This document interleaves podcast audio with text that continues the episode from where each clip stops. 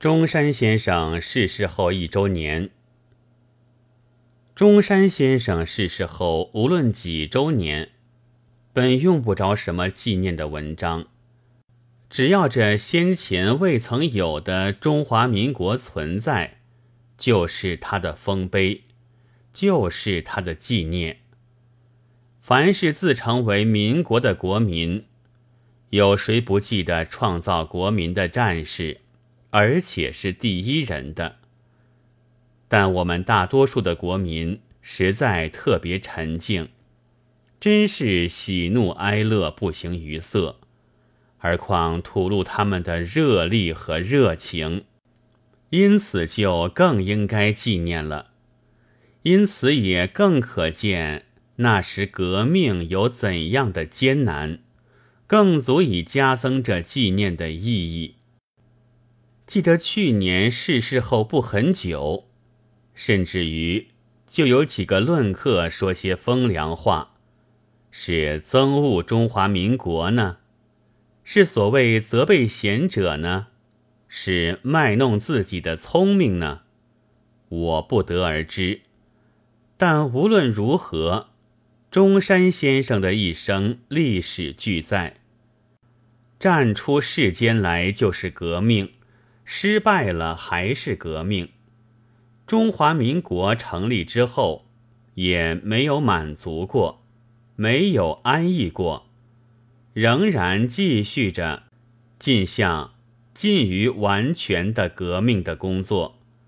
直到临终之际，他说道：“革命尚未成功，同志仍需努力。”那时新闻上有一条所载。不下于他一生革命事业的感动过我。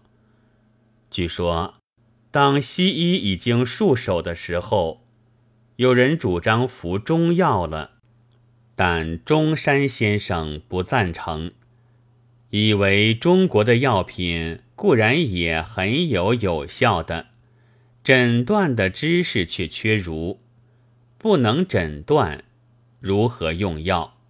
无需服。人当濒危之际，大抵是什么也肯尝试的。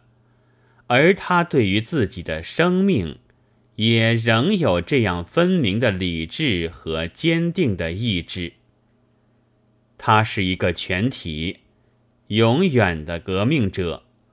无论所做的哪一件，全都是革命。